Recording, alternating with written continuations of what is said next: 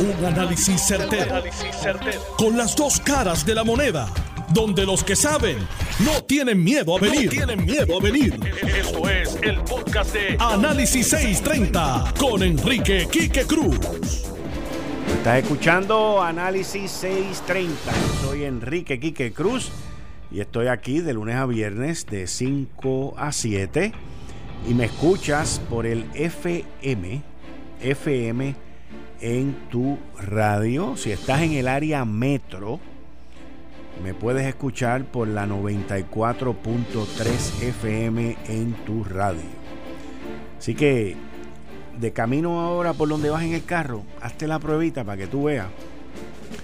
Y cámbialo ahora mismo al 94.3 FM y te vas a dar cuenta de lo que es radio AM en FM. Se oye espectacular, pero te estoy diciendo que espectacular. Así que lo haces ahora y arrancamos por ahí juntos con estos temas. Esto es Análisis 630. Vamos con los titulares de hoy.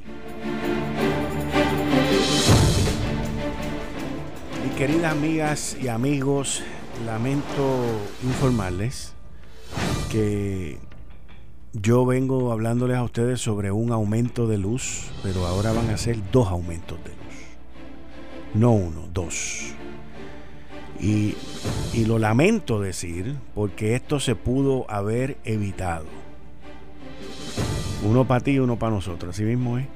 Esto se pudo haber evitado. Esto se pudo haber evitado si las cosas se hubiesen hecho correctamente tal y como lo hemos venido denunciando aquí en Análisis 630, pero no fue así.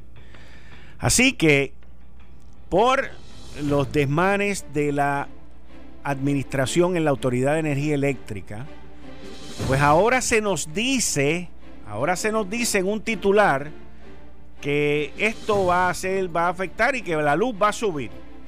Pero vuelvo y repito y vuelvo y recuerdo Hace unos días, después de los temblores y los terremotos, José Florencio Ortiz dijo que eso lo iban a pagar las aseguradoras. ¿Hasta cuándo aquí se va a permitir la incompetencia? Eso lo vamos a analizar en breve. Oigan, hoy ya se destapó lo que yo llevo meses diciéndolo. Busqué en mi bitácora Busqué mis apuntes. La primera vez que lo dije fue el 3 de octubre. El 3 de octubre del 2019. Y me lo recordó uno en Twitter que se llama Malandrín, que me mandó un mensaje directo Malandrín y me dijo, Quique, ahí está, la pegaste de nuevo. Las mejores fuentes. Yo le dije a ustedes que Rosemilia iba a estar de alguna manera u otra envuelta en esta administración.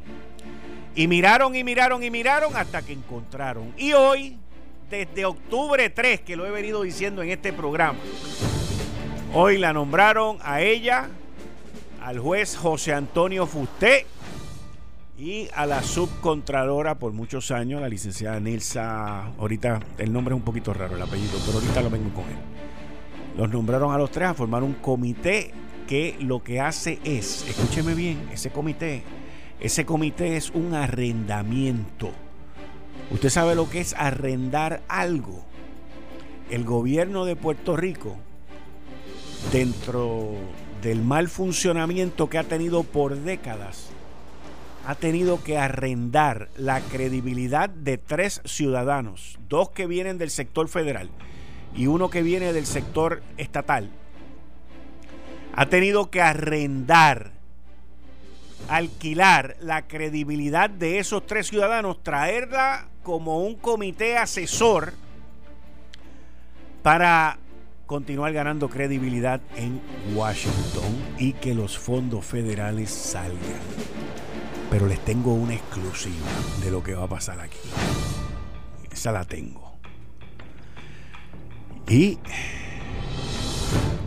también vengo diciéndole desde hace tiempo, que las temperaturas están bien frías y que por eso es que la luz no se está yendo. Hoy se fue por la mañana, hoy hubo apagones. Y que cuando esto empiece a calentar la cosa se va a poner difícil. Pues ya salió Danielito.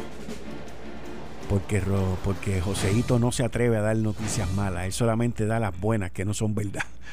Pero ya salió Danielito a decir que eh, tenemos una deficiencia de mil megavatios. Miren, eso nada más. Eso, eh, mil megavatios. Mil megavatios, eso. Y estamos hablando con FEMA. ¿Ustedes saben lo que es la palabra incompetencia? Búsquenla, búsquenla, incompetencia, incompetencia. Y continuamos informándoles a ustedes del coronavirus. El coronavirus sigue creciendo en China. Ya va por 361 muertos en China y fuera de China han habido, hubo uno en Filipinas ahora, este fin de semana. Pero en China ya lleva 361 muertos. Ese número sobrepasa los muertos que hubo con el SARS en el 2002-2003, que fueron 349. Pero hay una noticia positiva. Hay una noticia positiva sobre el coronavirus. Que no tiene, no, no, no vengan a descansar, no vengan a, a colgar los guantes, no vengan a dejar de lavarse las manos, no vengan a. Entonces, ah, está bien. No, no, hay que seguir batallando con esto. El porciento de mortandad, de mortandad, muertes, ¿ok? El porciento de las muertes a base de los infectados es un cálculo que se lleva a cabo. Durante el 2002-2003 en China con el SARS, con el virus del SARS, fue de 9.6%. El porciento de mortandad de los que se mueren a través del virus coronavirus y han muerto ya 361 personas es de un 2%. Y ahora vamos a empezar a ver en los cálculos y en los números el porciento de recuperación que es bastante alto con el coronavirus, pero no podemos bajar la guardia. Hoy es lunes 3 de febrero del 2020. Tú estás escuchando Análisis 630 que acaba de comenzar.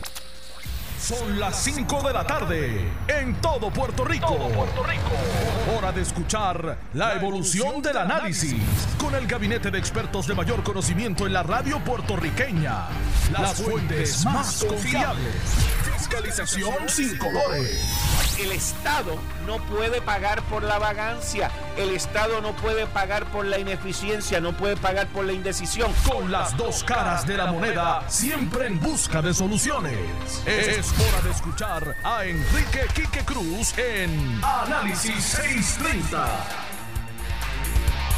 5 y 8 de la tarde de hoy, lunes 3 de febrero del 2020. Tú estás escuchando Análisis 630. Yo soy Enrique Quique Cruz y estoy aquí de lunes a viernes de 5 a 7. La luz, mis queridas amigas, amigos, ha sido el dolor de cabeza, ha sido la guillotina de muchos gobernantes en Puerto Rico y este parece ser uno de no excepción. La gobernadora Wanda Vázquez le ha dado todas las oportunidades, ha buscado todos los curas del pueblo para que le perdonen los pecados y todas las mentiras que ha metido José Ortiz y todavía sigue allí en la Autoridad de Energía Eléctrica y ahora manda a Daniel Hernández, a Danielito, a darnos la mala noticia. Luego de los luego de los terremotos y, de los apagones que hubo en Puerto Rico a principios de enero, José Ortiz salió públicamente y dijo que el diésel, que el aumento en la luz lo iba a pagar FEMA, porque FEMA iba a pagar el combustible de las plantas que se están utilizando. Esas fueron sus palabras. Hoy él envía a Danielito a decir que con mucha probabilidad la Autoridad de Energía Eléctrica va a haber un alza en la factura, lo que yo le vengo diciendo a ustedes. Yo le dije a ustedes que cuando llegara la factura de febrero, lo que iba a venir iba a venir era un cantazo eléctrico. Y llevo tiempo desde que lo escuché a él decir eso porque él se manda y dice cosas que no están validadas. Y ahora nos encontramos ante la situación que yo lo entiendo porque las máquinas que están corriendo son máquinas de diésel. Es del combustible más caro que hay para correr la Autoridad de Energía Eléctrica. Y eso, pues, ante la circunstancia es normal. Pero entonces yo le pregunto a la gobernadora, y le pregunto a José Ortiz y le pregunto a Danielito, Y le pregunto al pelotero también. Y le pregunto a la Junta de la Autoridad de Energía Eléctrica, a Ralph Kirlo, como se llamen ellos, y al Colegio de Ingenieros, que son parte de todo este revolú también. ¿Y por qué, por qué dejaron o no corrigieron lo que dijo José Ortiz a principios de enero? O sea, ¿por qué tienen que venir con estos embustes cuando todos los que tenemos conocimiento de qué es lo que ocurre ahí adentro sabemos que no va a ocurrir? Y por eso, mis queridas amigas, amigos, es que han cerrado Costa Sur. Porque quieren dejarle ver al pueblo de Puerto Rico y a FEMA, y FEMA, que Costa Sur no se puede abrir. Entonces, de las tres unidades móviles de palo seco, las nuevas, las brand new que costaron 60 millones de pesos, hay solamente dos funcionando y hay una que tiene un problema que está botando aceite. Y la situación en Central San Juan está más o menos igual. Y en Palo Seco, que se suponía que Palo Seco no aguantara vientos de 65 millas. Y en vez de estar jugando el jueguito del, del, listo, del listo, del listo, vamos a ver si FEMA no lo paga. Vamos a ver si FEMA trae unos generadores. O vamos a ver si FEMA trae un barco, un barco. Porque estos tipos han hablado de eso, de que FEMA traiga un barco para Puerto Rico. El problema es el problema es que tanto José Ortiz como Larry Seilhammer, Eduardo Batia y otros legisladores, para no dejar a nadie fuera, por supuesto, han dicho que en la Autoridad de Energía Eléctrica lo que hay es chatarra. Entonces, ¿cómo ahora tú pretendes que FEMA te pague algo por la chatarra que tú llevas diciendo que hay ahí? Ese es el problema. Sin contar con que el proyecto de New Fortress está atrasado no está completo y ya estamos en febrero. Un proyecto que ya va para un año de atraso. Un año. Y si ese proyecto estuviese en funciones ahora mismo, no tendríamos el problema que tenemos ahora. Pero eso es un aumento y el otro aumento es el que se está negociando con los bonistas. Así que ahora tenemos un double whammy, un bimbazo doble a la economía de Puerto Rico, a los pequeños negocios y a las personas que no aguantan este sube y baja todos los meses. Vaya haciendo sus ahorritos, vaya preparándose para cuando le llegue la factura de febrero, en febrero, que es parte de enero y, y febrero, pero es principalmente enero, pues usted tenga con qué pagar el subión con el que viene por ahí. Y no lo tome de sorpresa. No lo tome de sorpresa. Porque como dijeron que FEMA lo iba a pagar y que FEMA lo iba a reembolsar, pues entonces vamos a esperar a que llegue la factura a ver qué es lo que van a hacer. La cosa no pinta bien, porque si hubiese sido a decir una mentira, la hubiese dicho José Florencio Ortiz y no Danielito Hernández. Así de sencillo es esto. Así es como funcionan las cosas allí. Entrando en otro tema, nombraron a un coordinador federal, el almirante Brown, y también nombró la gobernadora, esto lo nombró la gobernadora, a tres personas, tres ciudadanos, ciudadanos civiles, los nombró a un comité asesor que tiene que ver con la corrupción. Todo esto previo el viaje que tiene programado la gobernadora Wanda Vázquez para Washington.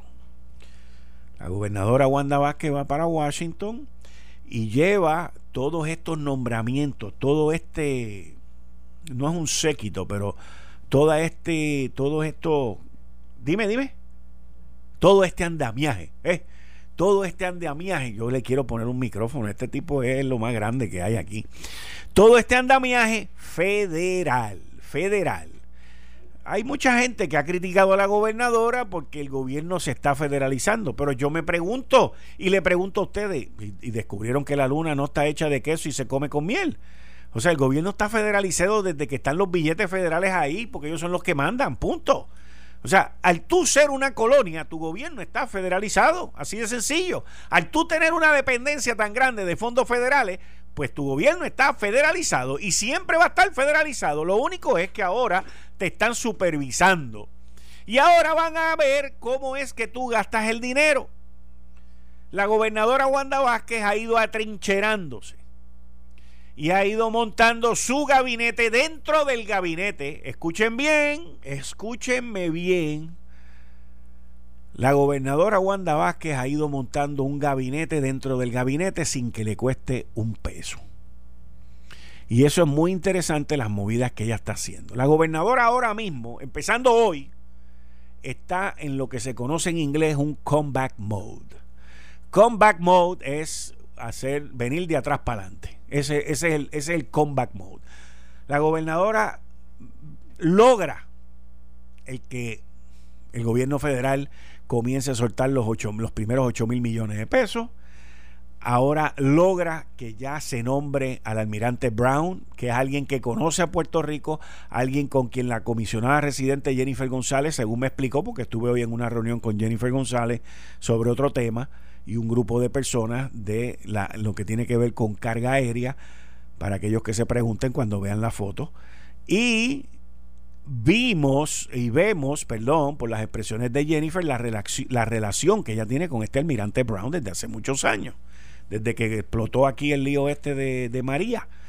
Y este señor, pues no viene a entorpecer, sino que viene a watchdog, miren, a mirar, a observar. Y para eso la gobernadora también viene y le añade tres miembros de nuestra sociedad civil, dos de ellos que vienen del federal y uno que viene del estatal, para, para continuar mirando y que no se formen los despelotes con los fondos federales. La gobernadora designa a este comité asesor a la ex jefa de Fiscalía Federal en Puerto Rico, Rosemilia, ¿qué se harían ustedes y nosotros, Rodríguez?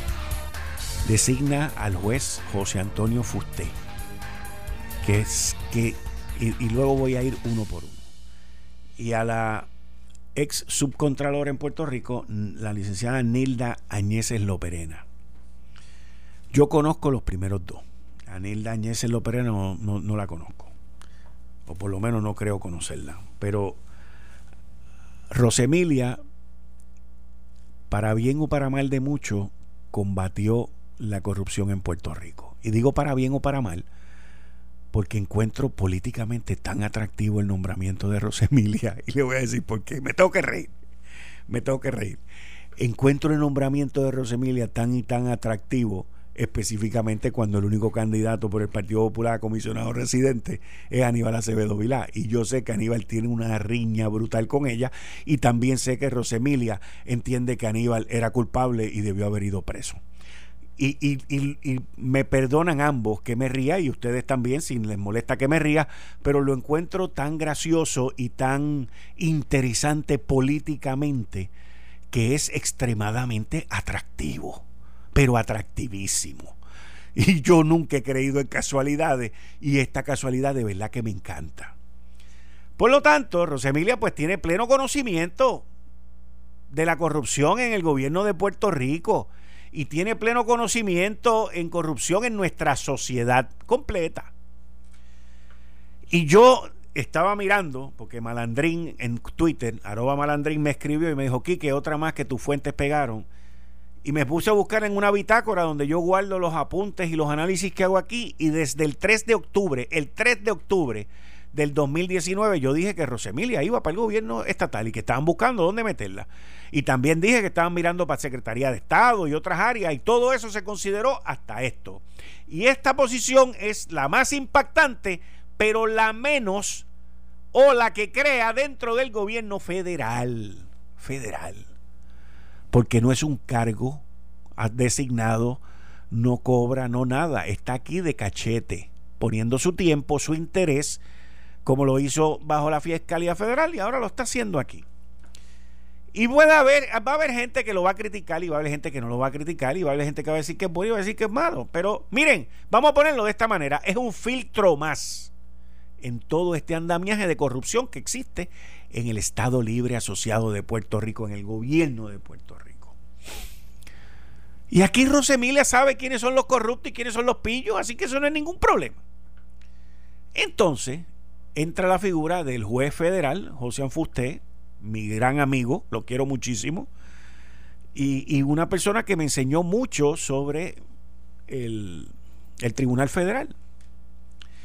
Y, y, yo le digo a ustedes que esto para, para el juez Fusté es como dijo Patrick Mahone ayer. Patrick Mahone, el que ganó el Super Bowl ayer, dijo, bueno, le preguntaron así en televisión, bueno, ya que ganaste el Super Bowl, ¿para dónde va? Y él dijo, voy para Disney. Pues, pues usted va para Disney, señores. Usted va para Disney. Porque desde el estrado, cuando él estaba en la Corte Federal, Fusté le dio palo al gobierno estatal y palo a todo el mundo y palo a la corrupción y palo porque Fusté sabe y lo vio y lo vivió. Así que ustedes han lanzado a Fusté en Disney World. En Disney World, ¿ok? Y no he hablado con él, pero me lo imagino. Me lo imagino y conoce la corrupción al igual que Rosemilia también. No van a cobrar dieta, no van a cobrar nada. Y, y la pasión. Hay veces que uno trabaja y no le pagan, como me pasa a mí en ocasiones.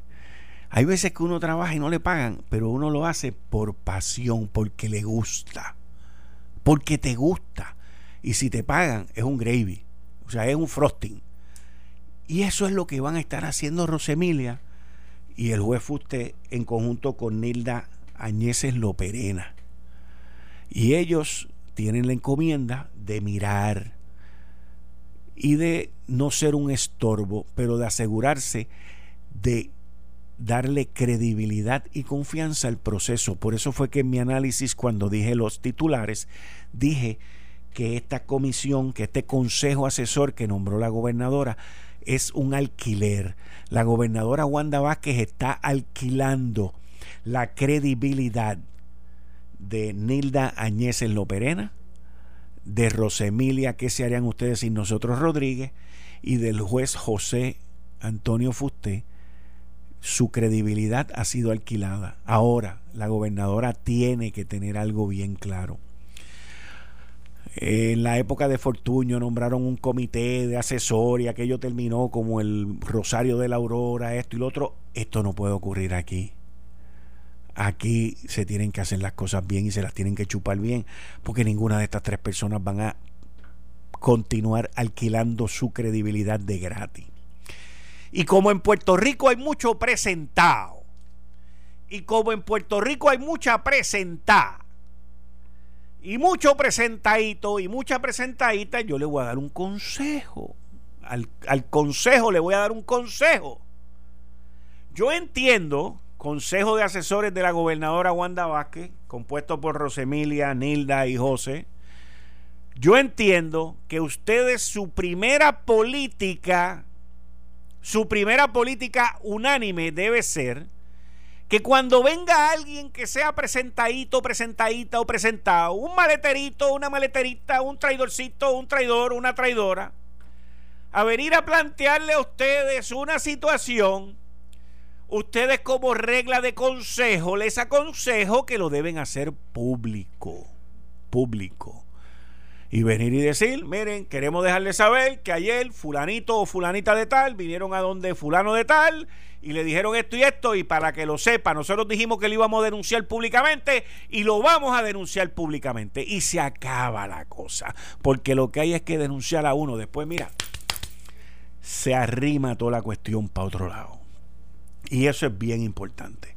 Voy a continuar con el análisis de este tema porque todavía me queda, todavía me queda un poquito y tengo otras cositas de dar consejos aquí con todo esto.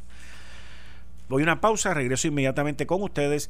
Yo soy Enrique Quique Cruz y estoy aquí de lunes a viernes de 5 a 7. Regreso en breve. Eh, estás escuchando el podcast de Noti1. Análisis 630 con Enrique Quique Cruz. Saludos, Quique. Saludos a, a la licenciada y a todos los amigos que nos escuchan. Saludos, Kike, Dani, y a todas las personas que nos sintonizan a través de Noti1 y todas las aplicaciones. Oye, se acabó enero, por fin. Yo había escrito que, si estábamos a 74 o 73 de enero, porque la verdad es que duró más que un Mount Levi. Pero mira, febrero, febrero empezó bastante activo con los sismos. Sí, eso ha estado heavy. El sábado hubo como cinco. Y, y ayer tembló hasta en San Juan. Eso estaba heavy. Ah, esa parte Hubo uno de 3.5 a las 3 y pico, 4 de la tarde, arri- eh, en el norte de San Juan. Sí. Y el canal de la Mona está bastante activo Sí. también. Sí, ese está. Ese está bien fuerte. Ayer y antes de ayer estuvo temblando bastante ahí. Que siempre se ha pensado que el, que el gran terremoto que podría pasar era en la franja norte. Pero con estos movimientos en el sur, pues no, no sabemos de dónde vaya a llegar, pero Lo que pasa es que la franja norte está bien lejos de Puerto Rico. O sea, la franja norte. Sí, sí, lo que pasa es que un terremoto grande, estamos hablando de más de 7. pero está Ah. lejos. O sea, está más lejos que Ponce. Está bien, lo- te puedes sentir un, un 4 cerca o puedes sentir el efecto de un 4, un 5, aunque sea 7 lejos. Lo sé. Esa es la- O sea, el, el- yo tengo, tú has visto la foto. Yo tengo una foto aquí. Que tiene las marcas y eso y se marcas. ve. Yo la publiqué y, y estuve con. Pero antes de que temblara en el sur, siempre se había hablado de que eran eh, las placas del norte las que podrían provocar un terremoto mayor. Correcto. Eh, pero lo voy a lo, lo que están escuchándonos vía Noti1 TV lo voy a enseñar y pueden buscarlo en mi timeline de déjame ver si ahí lo De Twitter. de Twitter. Ahí está. La- las líneas rojas Explícalo, se ven marcadas en el, en el área sur, que es lo que ven ahí, y una, y una franja bien eh, distante al norte, luego de los, los puntitos blancos o los números que se ven ahí, es la franja, sería la franja del, del norte, que está bastante, bastante alejado. Contrario a lo del sur, que se ve muy cerca y es donde ha estado temblando últimamente. Porque la, la falla del norte está en la fosa, que creo que se llama la fosa Milwaukee, que es la fosa más, una de las dos más profundas en el En mundo. el mundo. y, y queda pues está bastante lejito la fosa el- la- esa falla está más lejos que Ponce de San Sí, Juan sí. ¿ok? o sea ese es mi punto Eh, pero mira hablando de, de falla hablando de falla este la semana pasada yo no me acuerdo con quién anyway si me acordase no no lo podía decir pero la semana pasada a mí me llegó una información que, que Charlie Delgado eh, se estaba uniendo a Eduardo Batia Estoy Ajá. hablando en serio. Estoy hablando, te estoy hablando en serio. Me llegó esa información. O que eventualmente él se iba a quitar y se iba a ir con, con Batia. Este. Bueno, usualmente cuando se quitan, pues se van con el lado que piensan que va a ganar, ¿verdad? Es exacto, lo más lógico. Sí, pero- sí. eh, pero no solamente eso. Lo que pasa es que eh, en estas campañas, en estas campañas, eh, no solamente tú miras o calculas la cuestión de los endosos que pone al candidato en una posición bien precaria de levantar 8000 endosos. O sea, cuando yo vi que Nadal, Na- Natal Power tenía que levantar 8000 endosos y él sin ningún tipo de estructura política, porque no la tiene, aparte de la oficina de él de senador, eh, no tiene una estructura política alrededor de la isla. Se unió con Charlie Delgado y, y no, no logró ni mil y pico de ni dos mil endosos, pues tú, tú te ves la, la, la labor titánica que conlleva eso, pero de infraestructura política también. Bueno, pero él es un candidato que corrió por acumulación. Lo sé, pero Se supone que, tenga algo, algo de estructura en la isla, igual que A- aparte de que llevaba casi dos años corriendo. Sí, también, Exactamente. es verdad. Que se, se esperaba que por lo menos a nivel regional tuviera algo de estructura. Habría que ver, y él lo dice, y hay una nota de primera hora que lo recoge, que él dice que la campaña de Charlie Delgado le falló. Habría que ver qué negociación, Ah, qué tipo de alianza fue la no le que puede hizo. echar la culpa a Charlie. Bueno, pero hay que ver qué fue lo No, que él no, negoció, bien, porque pero él no lo puede- respaldó. Pero chico. Bueno, si sea, alguien puede echarle la culpa es él, porque él es el que sabe que negoció para respaldar a Charlie a cambio de qué. Y si fue a cambio de endosos y no le recogieron los endosos, pues, pues, obviamente va a decir que lo defraudaron o que le fallaron. Y, es, y eso es lo que le está aduciendo en esa nota de primera hora. Pero mira, mira, mira. Vamos, vamos, vamos a hablar de eso, por ejemplo. Digo, además de que después descubrimos que estaba de vacaciones, ¿verdad? Eso es otra cosa. Ey, oye, me, me robaste el tiro, papá. Me robaste el tiro. O sea, yo vengo y me uno contigo este, a, a que tú me busques los endosos porque tú tienes la infraestructura para los endosos. Entonces yo vengo, me monto un avión y me voy de vacaciones dos semanas. Bueno, por eso digo, hay que qué y negociar. Charlie le falló. Charlie debe haber dicho, mano.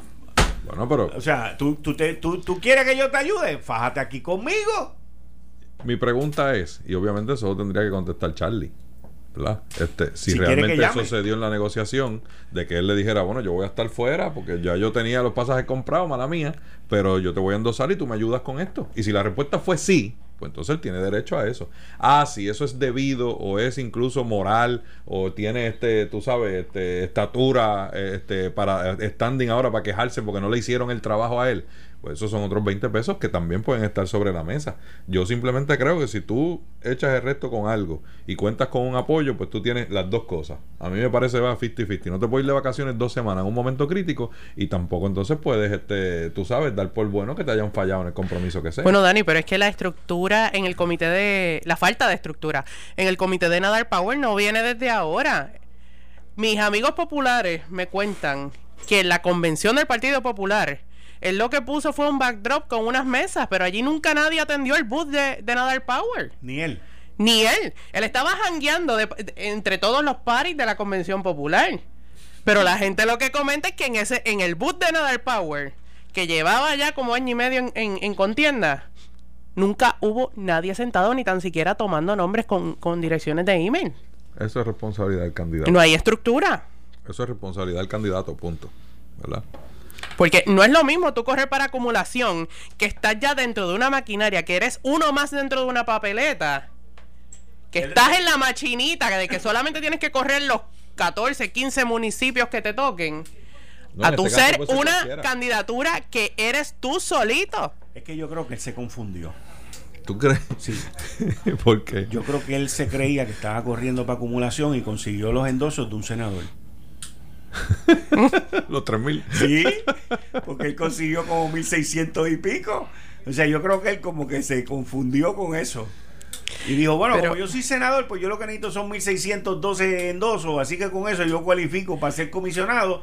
Y entonces, de paso, pues tiro un llorado porque el terremoto fue el que me dañó la cosa y la vaina. Y, oh. Pero mira, Dani, yo creo que él se debió quedar desde un principio en el Senado, porque con todos los senadores por acumulación que se están retirando, él, él tendría ahora seniority dentro de la delegación del Partido Popular. Y aunque aquí no se respeta el seniority como en el Congreso, pero también es uno de los que tenía un poco más de sustancia en el discurso. ¿Tú ¿Cuándo fue la última vez que lo escuchaste? Te digo que es de los que tiene un poco más de sustancia en el discurso. yo creo que uno tiene que tener sed de, de trabajar y de, y de ganar, hambre de ganar, cuando tomas una candidatura como esa.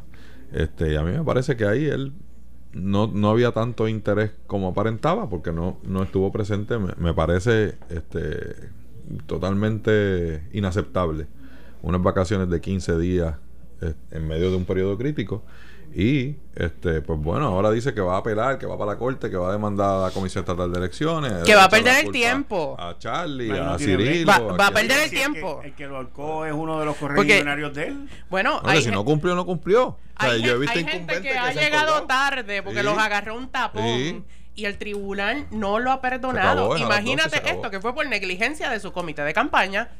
De su comité, porque Oye, aunque haya llegado a un acuerdo con Charlie, el comité de Charlie no es liable por su, por su endoso.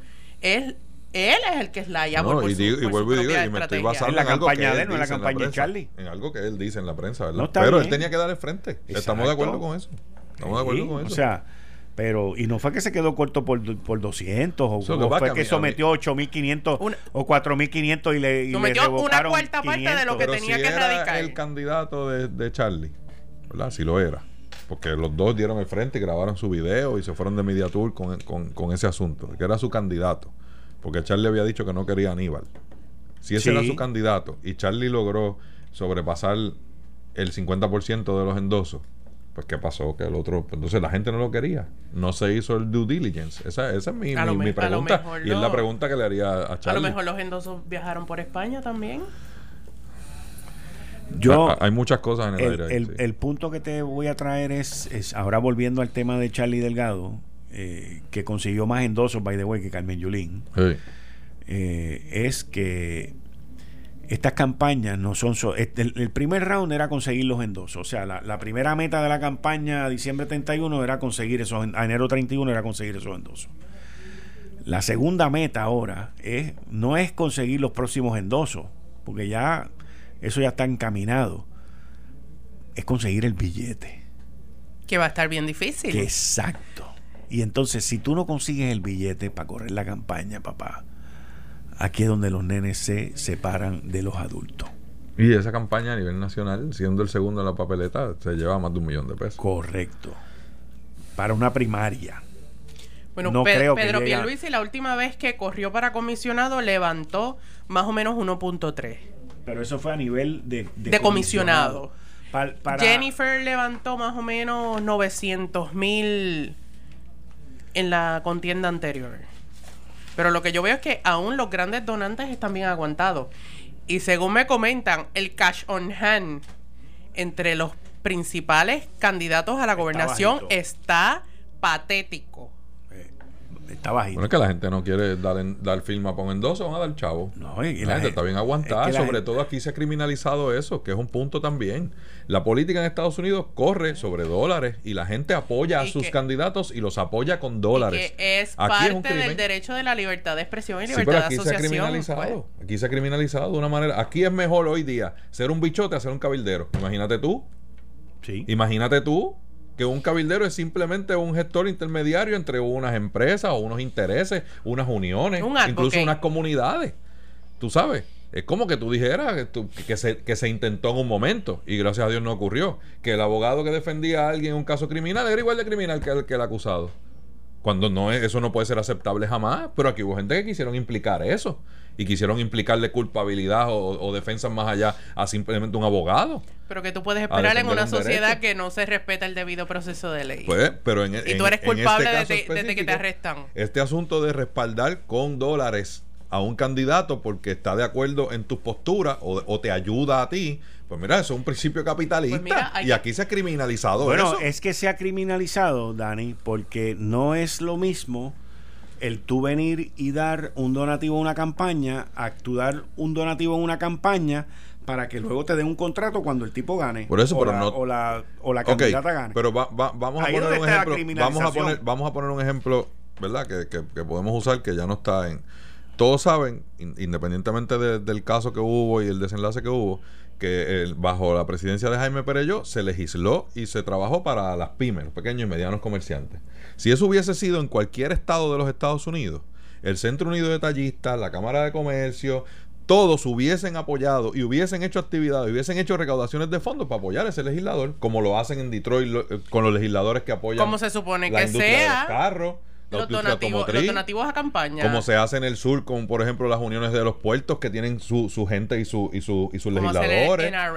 Como hace el NRA con el asunto de las armas. Y el que está de acuerdo y apoya a, las armas, ellos le dan donativos y le hacen, y le hacen este recogido de dinero. Igual que hacen con los, con los bonistas, con los... Es más, lo hace hasta Human Society. Todos, por eso incluso las comunidades, comunidades que llevan una lucha, un legislador está de parte de ellos y ellos se reúnen y le recogen dinero para que esa persona gane y pueda seguir problema, El problema surge porque aquí en Puerto Rico lamentablemente los donativos se han convertido en un quid pro quo. Yo te doy hoy para que tú me des mañana. Por eso, pero y no es pero no es para, que trabajes a favor mío. no es para convertirte en un No es porque trabajas a favor mío. Ese es por un beneficio directo mío. Yo te voy a dar esto para que tú me des esto otro. pero lo que pasa es que esa línea no se ha definido, Yanil. Y no se ha definido. Y, y, eso es lo que está mal. Una cosa es que yo te diga a ti, bueno, yo te voy a dar estos dos mil pesos, pero cuando tú ganes me tienes que dar este contrato o le tienes que dar un trabajo a mi hijo. ¿Ves? A otra cosa es que yo diga, bueno, yo sé que Yanil, dentro de su creencia capitalista, va a ayudar a que los negocios puedan hacer negocios más fácil y va a ayudar con la reglamentación y que podamos hacer mejores negocios. Pues eso no es, ilegal. Exacto. Eso no es ilegal y eso, no se puede criminalizar. Eso es parte del derecho de la libertad de expresión, pues. de que yo voy a respaldar con mi dinero a los candidatos que persigan las causas en las que yo creo. Nosotros vemos cuando viene la campaña todas las organizaciones pidiendo en la comparecencia, en los foros que se hacen, que venga fulano, que venga mengano. Ah, nosotros necesitamos esto.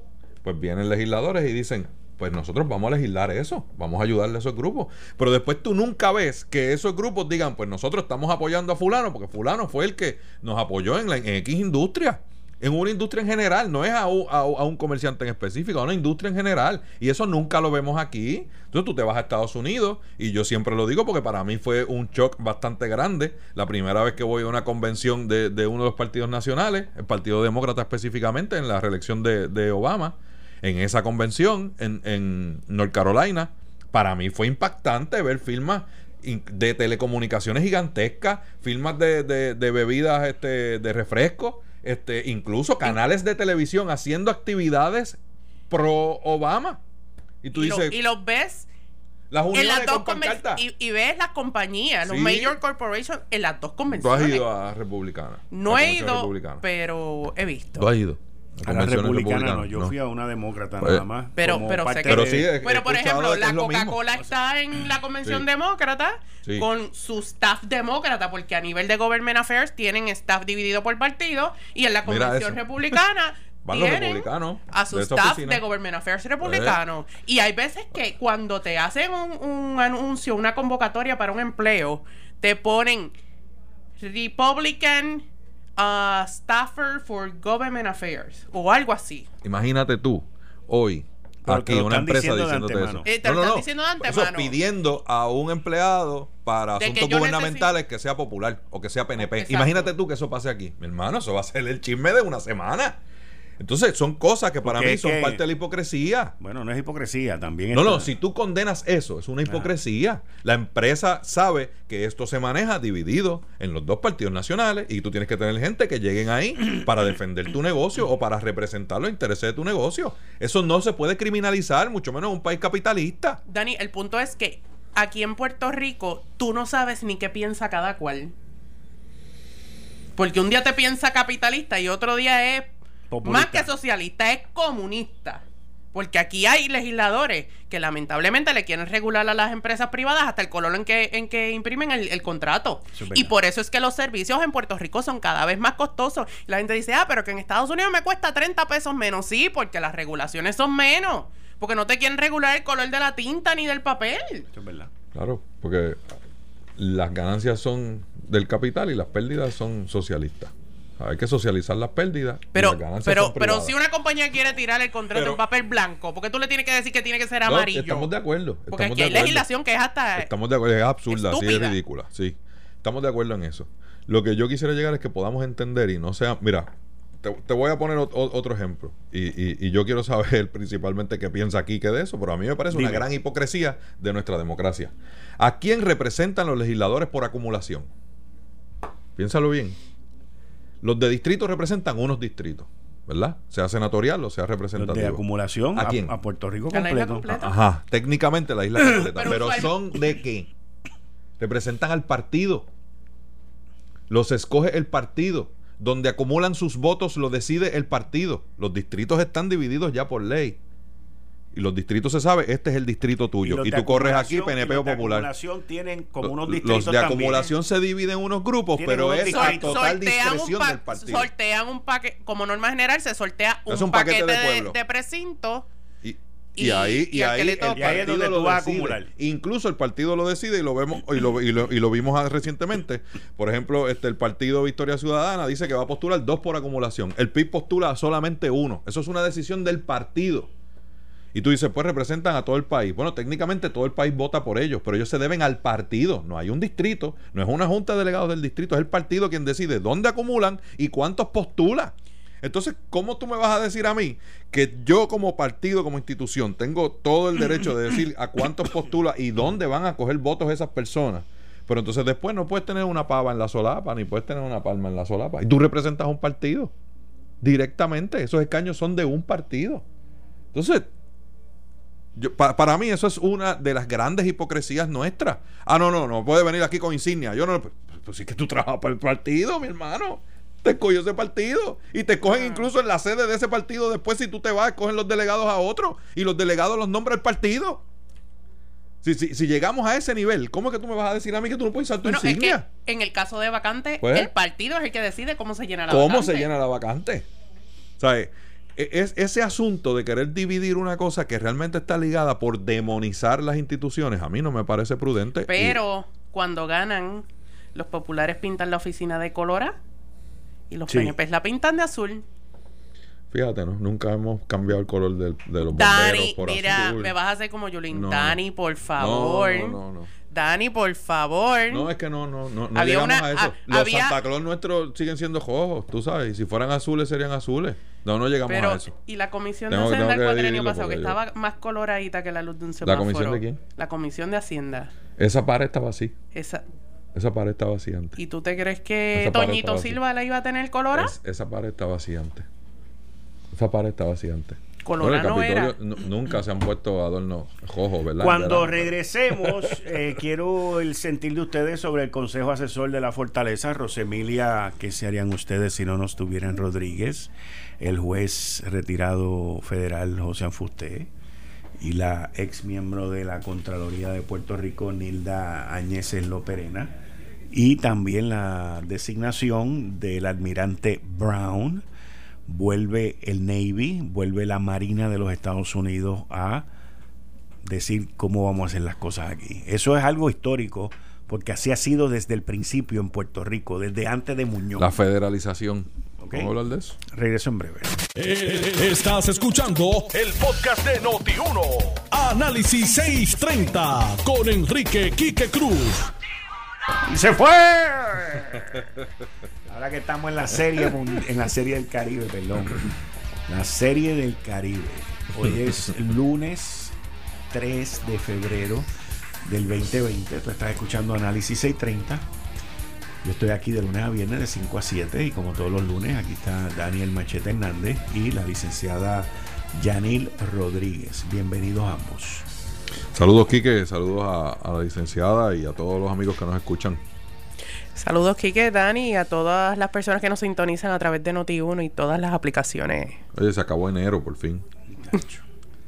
Yo había escrito que, que si estábamos a 74 o 73 de enero, porque la Pero- verdad es que duró más que un Mount Levi. Pero mira, febrero, febrero empezó bastante activo con los sismos.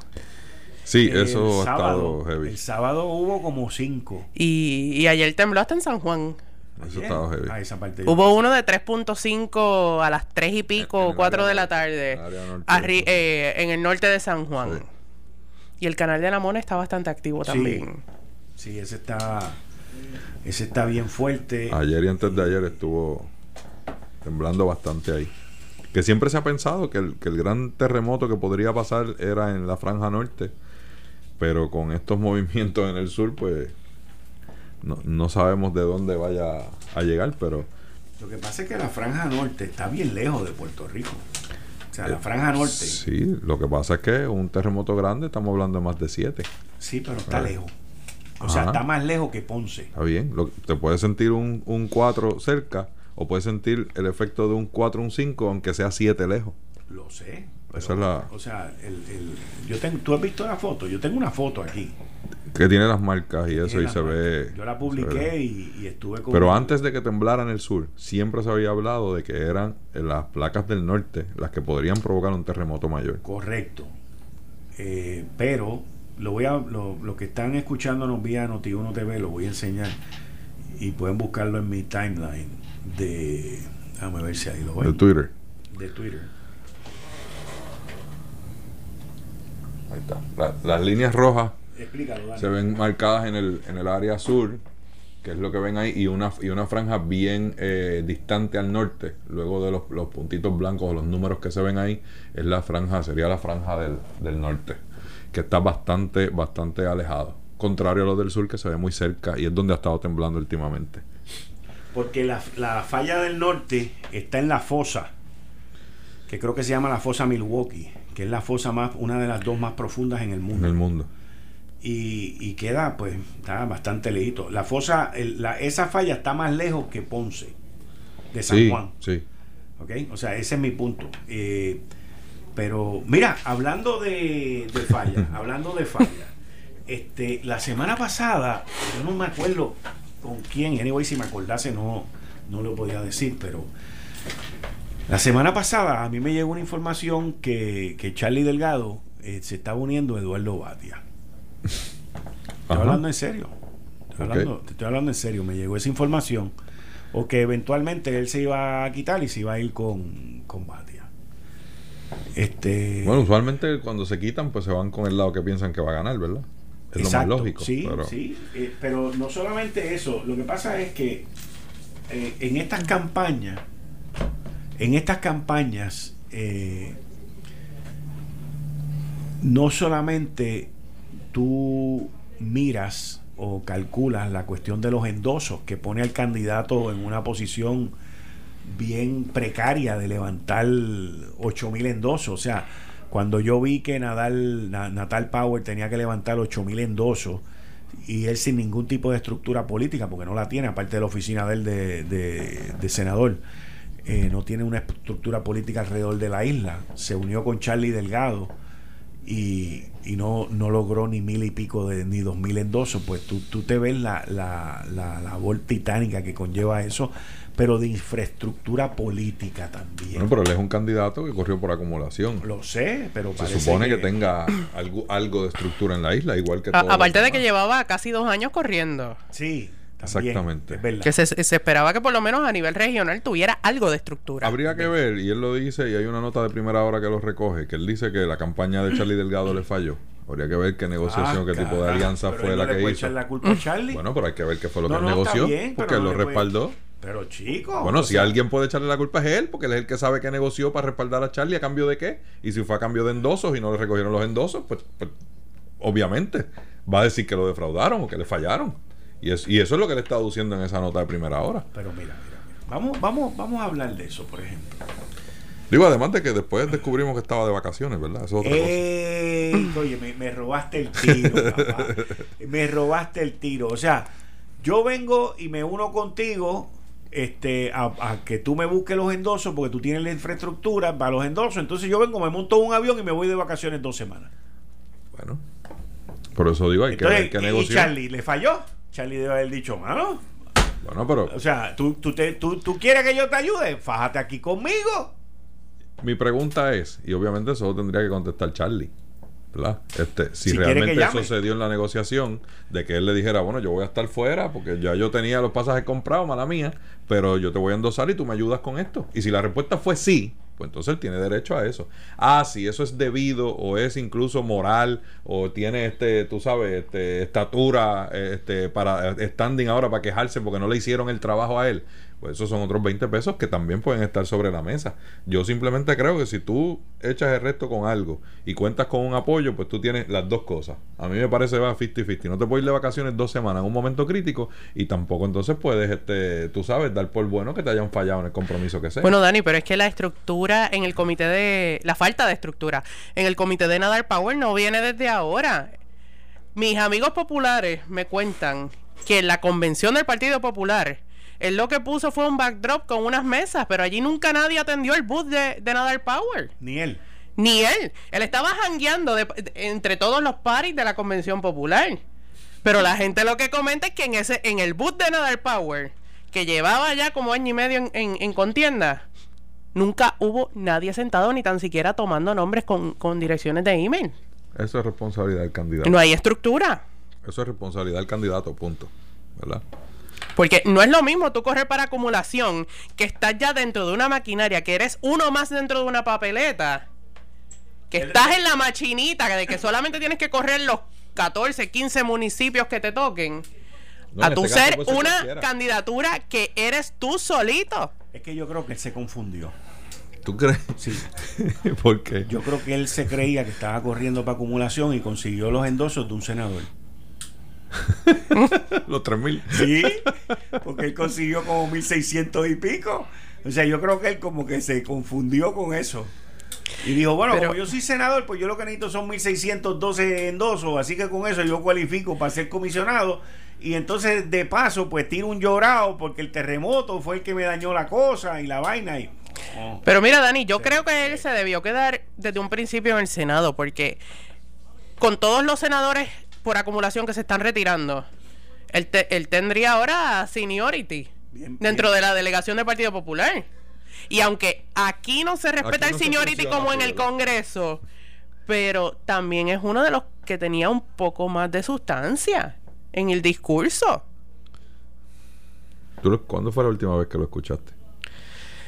Te digo que es de los que tiene un poco más de sustancia en el discurso. Yo, yo creo que uno tiene que tener sed de, de trabajar y de, y de ganar, hambre de ganar, cuando tomas una candidatura como esa.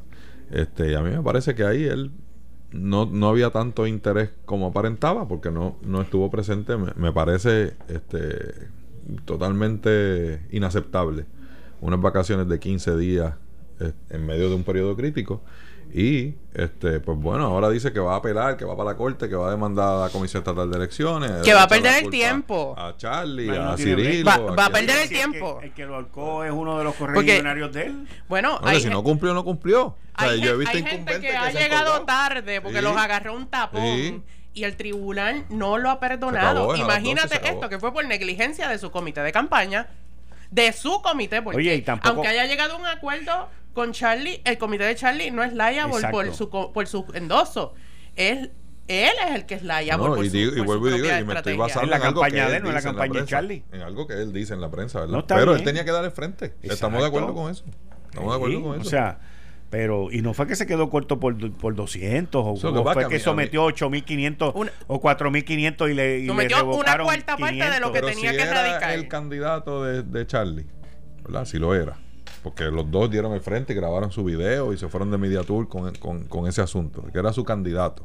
Porque Charlie había dicho que no quería a Aníbal.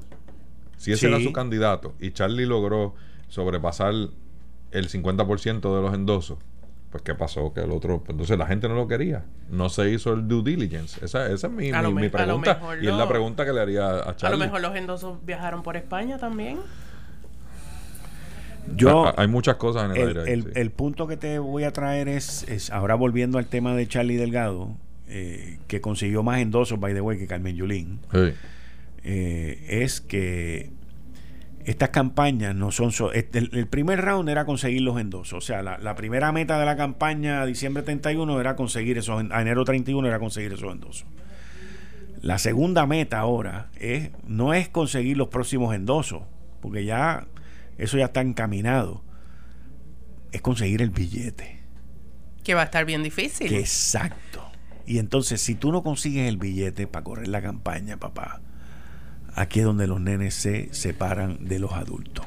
Y esa campaña a nivel nacional, siendo el segundo en la papeleta, se lleva más de un millón de pesos. Correcto. Para una primaria. Bueno, No Pe- creo que Pedro a- Pierluisi la última vez que corrió para comisionado levantó más o menos 1.3 Pero eso fue a nivel de, de comisionado. Para- Jennifer levantó más o menos 900 mil en la contienda anterior. Pero lo que yo veo es que aún los grandes donantes están bien aguantados. Y según me comentan, el cash on hand entre los principales candidatos a la gobernación bajito. está patético. Está bajito. Bueno, es que la gente no quiere dar, en- dar firma para un endoso, van a dar chavo. No, y- y la, la gente gen- está bien aguantada. es que la sobre gente- todo aquí se ha criminalizado eso, que es un punto también. La política en Estados Unidos corre sobre dólares y la gente apoya a sus que- candidatos y los apoya con dólares. que es Aquí parte un del derecho de la libertad de expresión y Sí, libertad pero de aquí se ha asociación. criminalizado. pues. Aquí se ha criminalizado de una manera. Aquí es mejor hoy día ser un bichote a ser un cabildero. Imagínate tú. Sí. Imagínate tú que un cabildero es simplemente un gestor intermediario entre unas empresas o unos intereses, unas uniones, Un incluso unas comunidades. Tú sabes, es como que tú dijeras que, tú- que se, que se intentó en un momento y gracias a Dios no ocurrió. Que el abogado que defendía a alguien en un caso criminal era igual de criminal que el, que el acusado. Cuando no es, eso no puede ser aceptable jamás, pero aquí hubo gente que quisieron implicar eso y quisieron implicarle culpabilidad o, o defensas más allá a simplemente un abogado. Pero que tú puedes esperar en una un sociedad derecho. que no se respeta el debido proceso de ley. Pues, pero en, y tú eres en- en culpable este caso desde, desde que te arrestan. Este asunto de respaldar con dólares a un candidato porque está de acuerdo en tus posturas o, o te ayuda a ti, pues mira, eso es un principio capitalista. Pues mira, hay y aquí se ha criminalizado Bueno, eso. es que se ha criminalizado, Dani, porque no es lo mismo el tú venir y dar un donativo a una campaña, a tú dar un donativo en una campaña para que luego te den un contrato cuando el tipo gane. Por eso, o pero la, no- o la, o la candidata gane. pero va- va- vamos a poner un ejemplo. Vamos a poner, vamos a poner un ejemplo, ¿verdad? Que, que- que podemos usar que ya no está en. Todos saben, in- independientemente de- del caso que hubo y el desenlace que hubo, que el- bajo la presidencia de Jaime Perello se legisló y se trabajó para las pymes, los pequeños y medianos comerciantes. Si eso hubiese sido en cualquier estado de los Estados Unidos, el Centro Unido de Tallistas, la Cámara de Comercio, todos hubiesen apoyado y hubiesen hecho actividades, hubiesen hecho recaudaciones de fondos para apoyar a ese legislador, como lo hacen en Detroit lo- eh, con los legisladores que apoyan Como se supone la que industria de sea, los carros, la Los industria los donativos a campaña. como se hace en el sur con, por ejemplo, las uniones de los puertos que tienen su, su gente y, su, y, su, y sus como legisladores NRA. Como hace el NRA con el asunto de las armas y el que está de acuerdo y apoya a, la- a las armas, ellos le dan donativos y le hacen y le hacen este recogido de dinero. Igual que hacen con los, con los bonistas, con los Es más, lo hace hasta Human Society. todos, por eso incluso las comunidades, comunidades que llevan una lucha, un legislador está de parte de ellos y ellos se reúnen y le recogen dinero para que esa persona Es- gane y el, pueda el seguir problema, haciendo la el problema surge porque aquí en Puerto Rico, lamentablemente, los donativos se han convertido en un quid pro quo. Yo te doy hoy para Ese- que tú me des mañana. Ese es mi- Por eso, pero y no es. pero no es para que un trabajes a favor no es- mío. no es para convertirte en un no es porque trabajas a favor causa. mío, ese es por un beneficio directo mío. Yo te voy a dar esto para que tú me des esto otro. Por- pero lo que pasa es que esa línea no se ha definido, Yanil. Y no se ha definido. Y, y es- y eso es lo que está mal. Una cosa es que yo te diga a ti, bueno, yo te voy a dar estos dos mil pesos, pero cuando tú ganes me tienes que dar este contrato o le tienes que dar un trabajo a mi hijo. ¿Ves? A otra cosa es que yo diga, bueno, yo sé que Yanil, dentro de su creencia capitalista, va a ayudar a que los negocios puedan hacer negocios más fácil y va a ayudar con la reglamentación y que podamos hacer mejores negocios. Pues eso Ese no es verdad- ilegal. Exacto. Eso no es ilegal y eso, Eso no es- se puede Eso criminalizar. es parte del derecho de la libertad de expresión, de que yo voy a respaldar con mi dinero a los candidatos que persigan las causas en las que yo creo. Nosotros vemos cuando viene la campaña todas las organizaciones pidiendo en la comparecencia, eh, en los foros que se hacen, que venga fulano, que venga mengano. Ah, nosotros necesitamos esto. Pues vienen legisladores y dicen, pues nosotros vamos a legislar eso, vamos a ayudarle a esos grupos. Pero después tú nunca ves que esos grupos digan, pues nosotros estamos apoyando a fulano, porque fulano fue el que nos apoyó en, la, en X industria.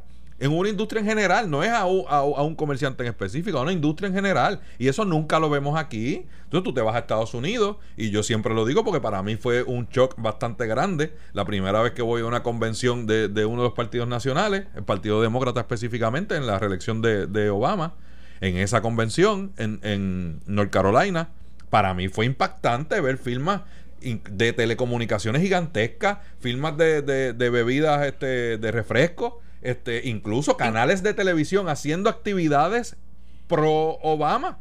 Y tú y, lo- dices, y los ves las en uniones las dos con y, y ves las compañías, los Sí. major corporations en las dos Tú has convenciones. ido a Republicana. no a he ido, republicana. pero he visto. Tú has ido.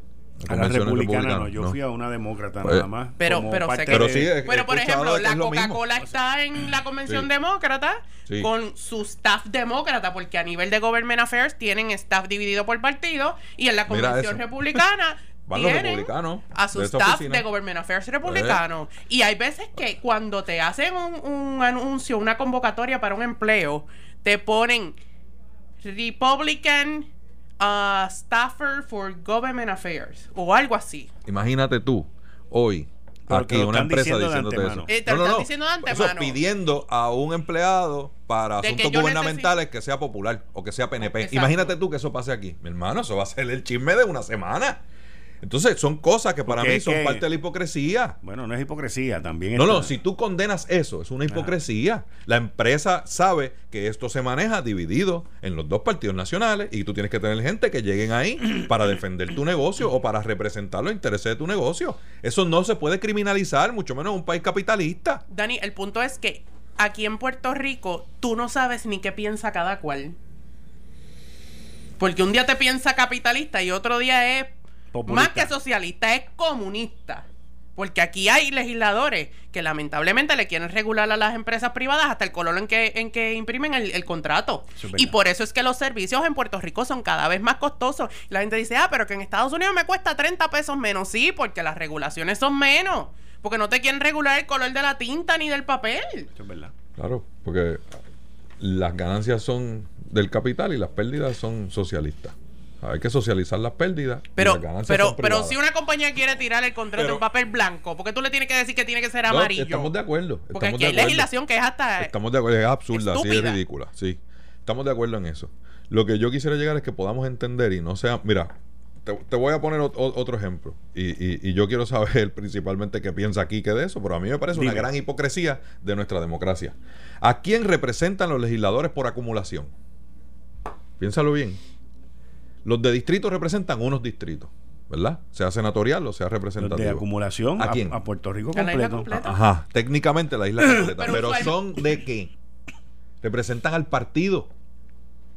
Los escoge el partido. Donde acumulan sus votos lo decide el partido. Los distritos están divididos ya por ley. Y los distritos se sabe, este es el distrito tuyo. Y, de tú corres aquí y PNP los o de Popular. acumulación tienen como unos los de también. acumulación se dividen en unos grupos, Tienen pero unos es distritos. a total sortean un, discreción pa- del partido. sortean un paquete, como norma general, se sortea un, Es un paquete paquete, de de, de precinto. Y, Y- y ahí, y y ahí el toca. Y ahí es partido donde lo tú vas a decide. acumular. Incluso el partido lo decide y lo vemos y lo, y lo, y lo vimos recientemente. Por ejemplo, este el partido Victoria Ciudadana dice que va a postular dos por acumulación. El PIB postula solamente uno. Eso es una decisión del partido. Y tú dices, pues representan a todo el país. Bueno, técnicamente todo el país vota por ellos, pero ellos se deben al partido. No hay un distrito, no es una junta de delegados del distrito, es el partido quien decide dónde acumulan y cuántos postula. Entonces, ¿cómo tú me vas a decir a mí que yo como partido, como institución, tengo todo el derecho de decir a cuántos postula y dónde van a coger votos esas personas? Pero entonces después no puedes tener una pava en la solapa, ni puedes tener una palma en la solapa. Y tú representas a un partido directamente. Esos escaños son de un partido. Entonces, yo- pa- para mí eso es una de las grandes hipocresías nuestras. Ah, no, no, no puede venir aquí con insignia. Yo no, pues, pues sí que tú trabajas para el partido, mi hermano. Te escogió ese partido. Y te escogen incluso en la sede de ese partido. Después, si tú te vas, escogen los delegados a otro. Y los delegados los nombra el partido. Si, si, si llegamos a ese nivel, ¿cómo es que tú me vas a decir a mí que tú no puedes usar tu Bueno, es que insignia? en el caso de vacante, Pues, el partido es el que decide cómo se llena la ¿Cómo vacante. se llena la vacante? ¿Sabes? E- Es ese asunto de querer dividir una cosa que realmente está ligada por demonizar las instituciones, a mí no me parece prudente. Pero cuando ganan, los populares pintan la oficina de colora y los Sí. PNP la pintan de azul. Fíjate, ¿no? Nunca hemos cambiado el color del- de, los bomberos Dani, por mira, azul. me vas a hacer como Yulín. No, Dani, por favor. No, no, no. Dani, por favor. No, es que no, no, no, no Había llegamos una- a eso. Los había- Santa Claus nuestros siguen siendo rojos, tú sabes. Y si fueran azules, serían azules. No, no llegamos Pero, a eso. y la comisión Tengo- de Hacienda tengo el que cuatrienio pasado, que estaba más coloradita que la luz de un semáforo. comisión de quién? La comisión de Hacienda. Esa pared estaba así. Esa. Esa pared estaba así antes. ¿Y tú te crees que Toñito. Silva la iba a tener colora? Es- esa pared estaba así antes. Esa pared estaba así antes. Bueno, era. Nunca se han puesto adornos rojos, ¿verdad? Cuando regresemos, eh, quiero el sentir de ustedes sobre el Consejo Asesor de la Fortaleza. Rosemilia, ¿qué se harían ustedes si no nos tuvieran Rodríguez?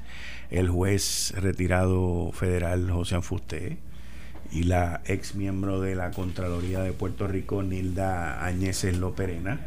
Y también la designación del almirante Brown vuelve el Navy, vuelve la Marina de los Estados Unidos a decir cómo vamos a hacer las cosas aquí. Eso es algo histórico, porque así ha sido desde el principio en Puerto Rico, desde antes de Muñoz. La federalización.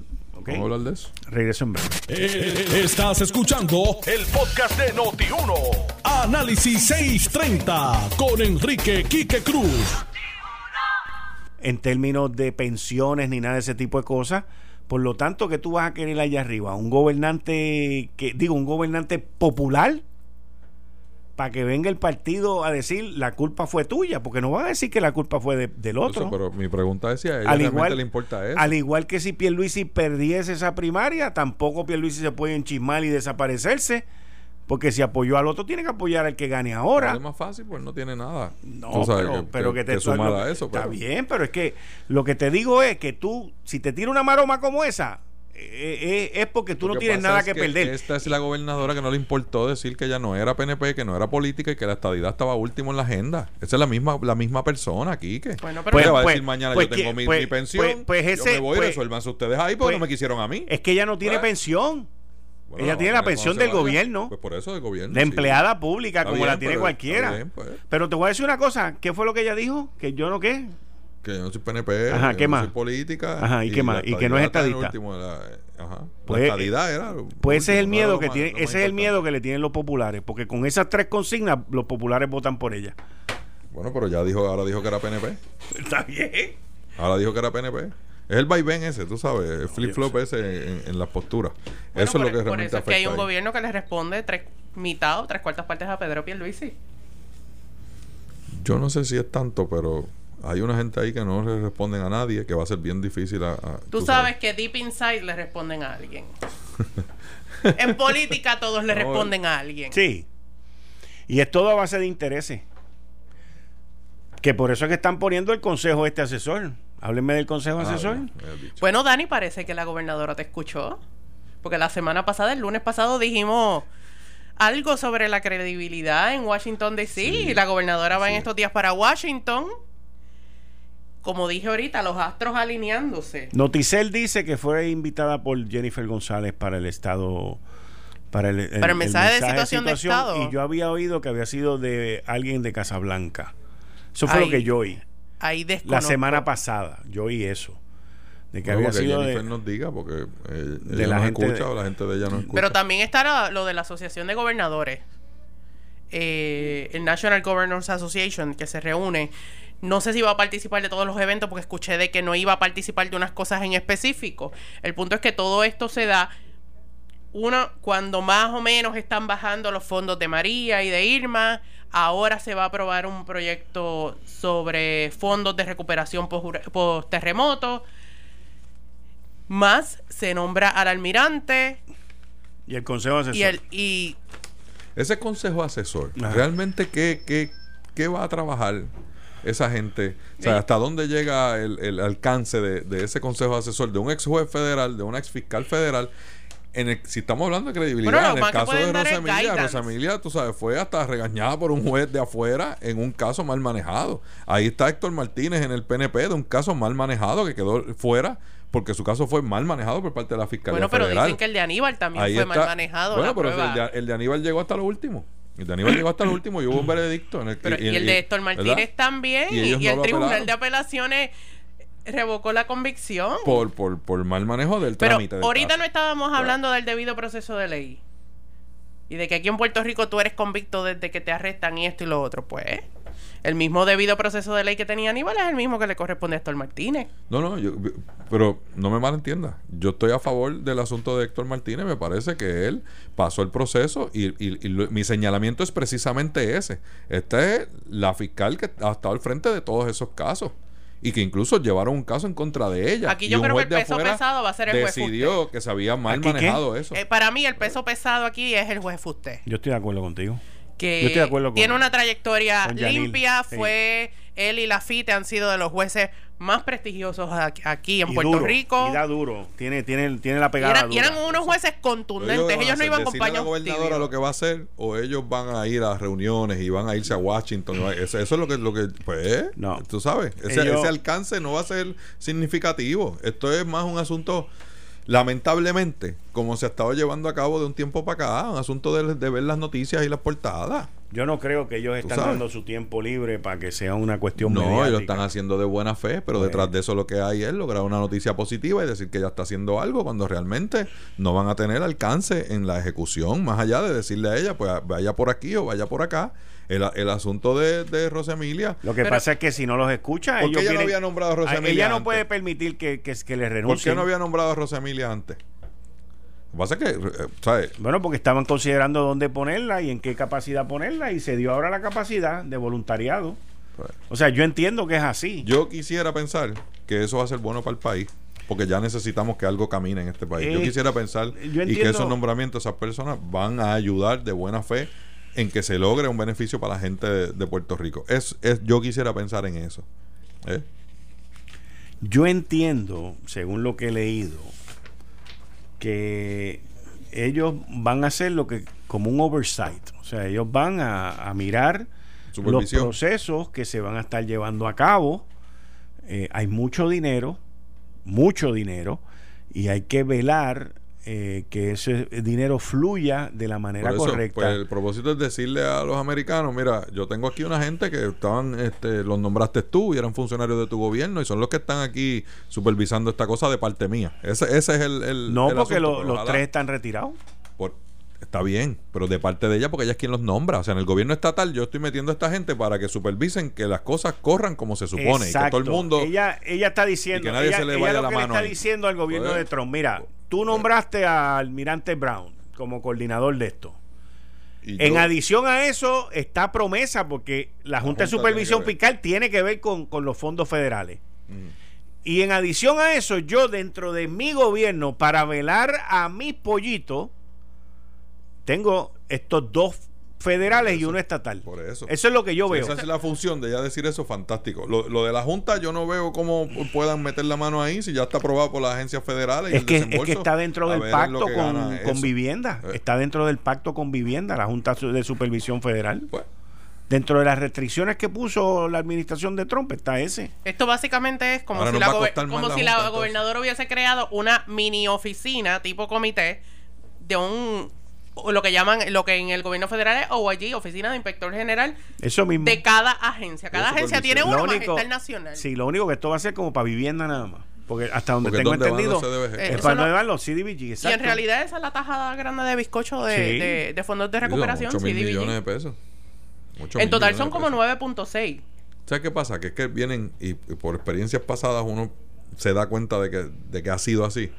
Después meten la mano a ver en qué gastó el municipio tal estos 9 millones, pero nadie mira en qué están gastando en management los 300 o 400 millones que le dan a una compañía privada para que se encargue de eso. Que fue lo que pasó, por ejemplo, con el asunto de los fondos Jarra. Entonces, ahí también hay que mirar, porque muchas veces en ese cost de management que está el 5, el 6% de esos 8 mil millones, un montón de billetes, para que una gente simplemente hagan papeles y hagan llamadas y facturan 100, 200 y 300 pesos la hora. Y yo creo que ya es hora de que la Junta ponga también el ojo sobre eso, ¿eh? Bueno, ahí salió un informe que yo leí este fin de semana de Floor, la compañía contratista, y de Power De Source. energía eléctrica, sí. de energía eléctrica que se gastaron sobre 50 y pico millones de pesos por trabajos no hechos y facturados y pagados. Entonces le echaron la culpa al cuerpo de ingenieros y el cuerpo de ingenieros dijo que ellos no tenían el personal para bregar con eso, que eso era FEMA. Y se siguen echando la culpa por ahí para abajo. Entonces el problema es que ninguno de ellos paga, los que pagamos somos nosotros. Porque a los que llaman pillos y corruptos y toda esa cuestión Ese es a nosotros. ¿Y quién se robó los chavos que los facturó y se los llevó? Una compañía americana, no fue de aquí. Con supuesta Aquí y alegadamente. presos de, de con- FEMA a, a- a funcionarios norteamericanos. Bueno, no fueron, son de aquí. fueron tres mainlanders. Tú sabes. No fueron, Pues, ninguno era, Ninguno era, era, de aquí. criollo. Ninguno era de aquí.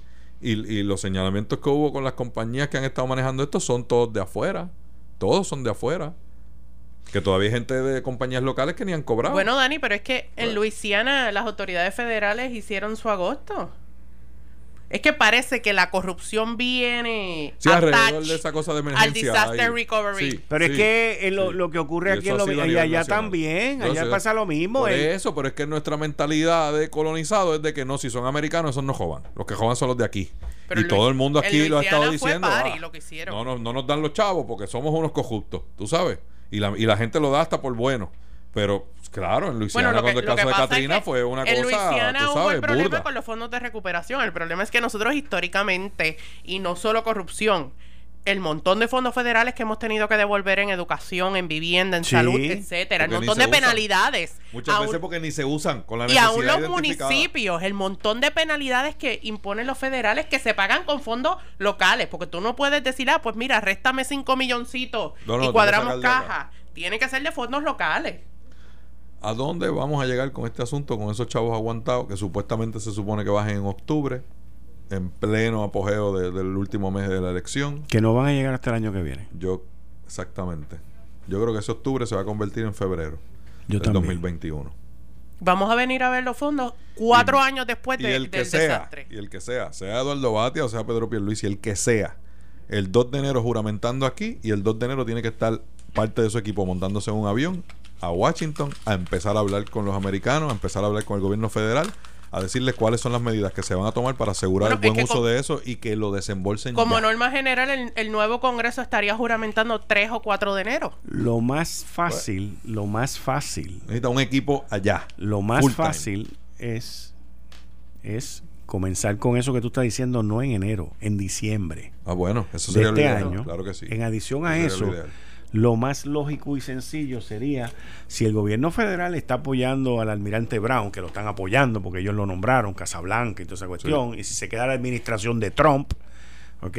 Y si ellos estuvieron de acuerdo también y ven como bien lo del nombramiento de Rosemilia, Josian y Nilda, pues hay una serie de cosas que tú deberías de dejar ahí, no importa quién gane. Aparte de que deben Porque tú reformular. quieres establecer una, esta- este, este, dejar una Bueno, yo no te estabilidad. aseguro que- ¿Ves? Ahí es Y- donde y viene hay el que- problema. y hay que reformular lo que es Praza también. Deja que me lo diga, deja que me lo diga, deja que pero, me lo pero diga. ¿quién nombra a esa gente para que le respondan a quién? Dime. No, Al pueblo de tú Puerto sabes. Rico. Tú Bueno, me vas a pues decir a mí que pero- Eduardo no lo va a no. aceptar.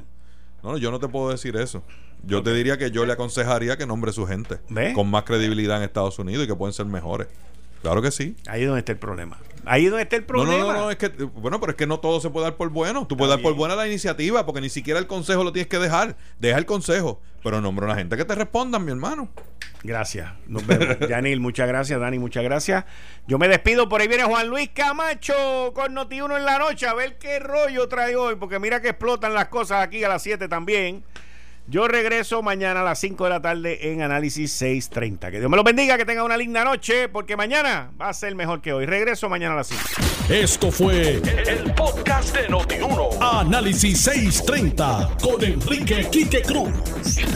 Dale play a tu podcast favorito a través de Apple Podcasts, Spotify, Google Podcasts, Stitcher y notiuno.com.